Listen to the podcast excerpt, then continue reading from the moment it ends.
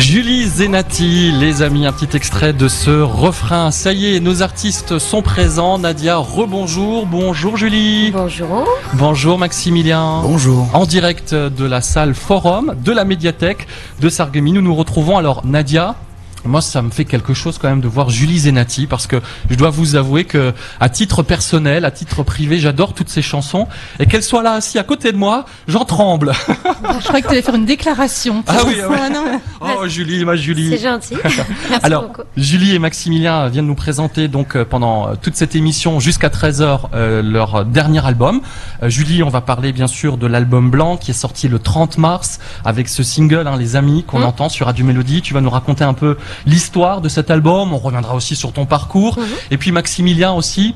Alors Maximilien, on peut le dire, hein, c'est le c'est le garçon de la région. T'es originaire Ouais. d'où, Maximilien? Parce qu'avec l'équipe, on, on s'interrogeait près de Thionville. C'est du 54 Je suis né à Thionville à la base, effectivement, parce que bah il y, avait pas d'hôpital là où je venais. Je suis, j'ai, j'ai, j'ai grandi, j'ai passé 20 ans au Daltiche, vraiment à la frontière luxembourgeoise, en Moselle, avant de déménager un petit peu plus loin au Dal-Roman, D'accord. en Meurthe-et-Moselle, et puis ensuite j'ai fait un petit passage éclair à- de 5 ans à Nancy, mais quoi qu'il arrive, je suis resté en Lorraine euh, pendant le, bah, pendant 30 ans. hein.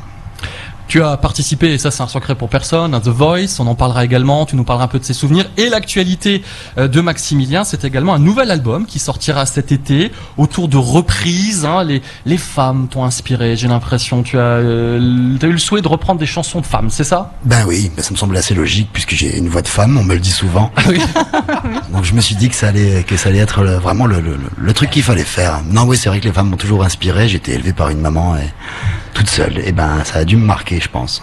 Et puis Nadia, évi- évidemment, pendant ce, ce direct, on proposera aux auditeurs de découvrir les chansons, de redécouvrir les chansons, les amis, je suis un homme, etc. On se retrouve juste après la pub, hein, Nadia, avec euh, nos invités, Maximilien Philippe, Julie Julie Zenati, Zenati. en direct de la médiathèque. À tout de suite. Radio